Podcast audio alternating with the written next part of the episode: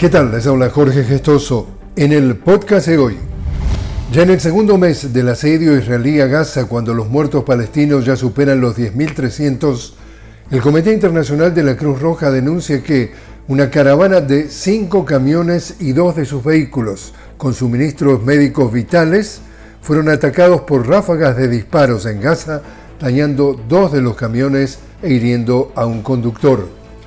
Este miércoles siguen los bombardeos israelíes a zonas residenciales de Gaza y ahora han atacado el campo de refugiados de Shuafat en el ocupado este de Jerusalén.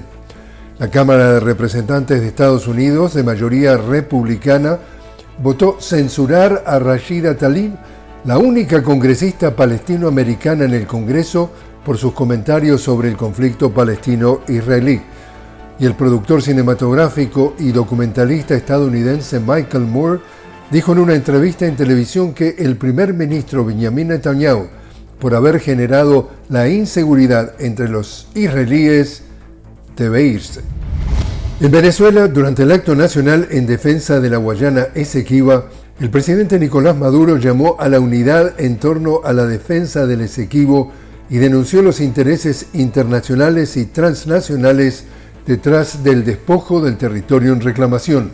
Durante el encuentro, que contó con la presencia de altos funcionarios del gobierno venezolano, representantes de diversos sectores políticos, económicos, religiosos y sociales, el mandatario desglosó en seis momentos históricos lo que calificó como el robo del Esequibo. Y en Bolivia, este miércoles se lleva a cabo la primera sesión ordinaria del periodo 2023-2024 de la Asamblea Legislativa, en la cual el presidente Luis Arce presenta su informe anual al cumplirse tres años de gestión. Y así es como está el mundo. Les habló Jorge Gestoso. Los invito a que me acompañen en un nuevo podcast de La Noticia con Jorge Gestoso. Hasta entonces.